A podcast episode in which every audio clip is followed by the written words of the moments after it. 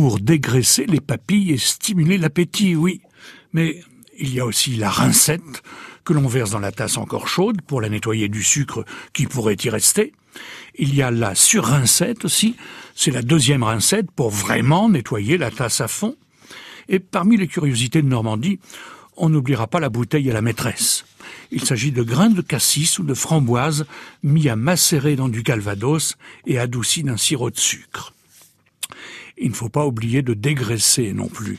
Dégraisser, c'est ajouter du calvados au moment de boire afin de rendre le mélange plus léger pour qu'il n'empâte pas la bouche. Il y a le coup de pied au cul également, qui est la rasade servie au moment de partir.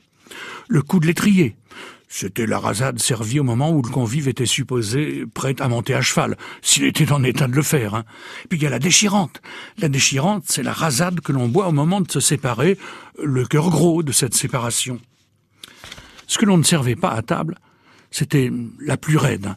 celle qu'on appelait la première venue. La première venue à l'alambic, bien sûr.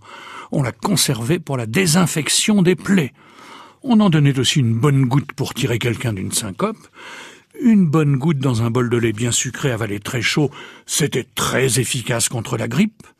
Une gorgée d'eau de vie de la première venue en bain de bouche pouvait être efficace aussi pour atténuer les maux de dents. Et enfin, il n'y avait rien de tel, disait-on, que l'eau de vie très forte en friction contre les poux. On évitait tout de même d'utiliser du vin tendage à cette occasion-là. Hein.